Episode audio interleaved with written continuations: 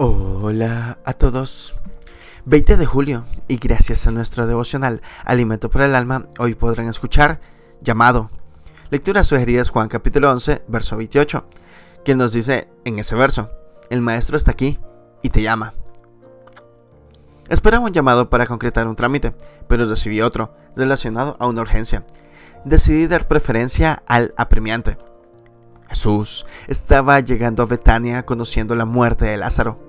Antes de arribar, encuentra a Marta, su hermana, con quien mantiene un breve diálogo. Luego manda a llamar a María, que permanecía en su casa. Marta se acerca a su hermana y le dice, el maestro está aquí y te llama. María se levanta rápidamente y va a su encuentro. Muchas veces Jesús habló directamente a una persona, como pasó con Saqueo, a quien vio en un árbol, lo llamó y este bajó deprisa.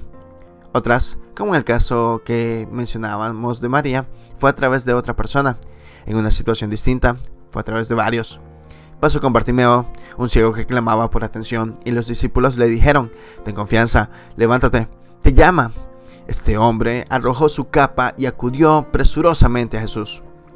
Aunque el llamado de Dios tenga distintas formas, la respuesta tendría que ser siempre la misma, acudir sin demora hacia Él.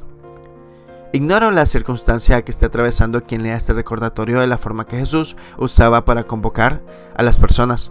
Sabemos que Dios conoce tanto el interior de cada uno como la particularidad de su vida. Es posible que haga años que usted conoce al Señor y esté leyendo esta meditación en su casa.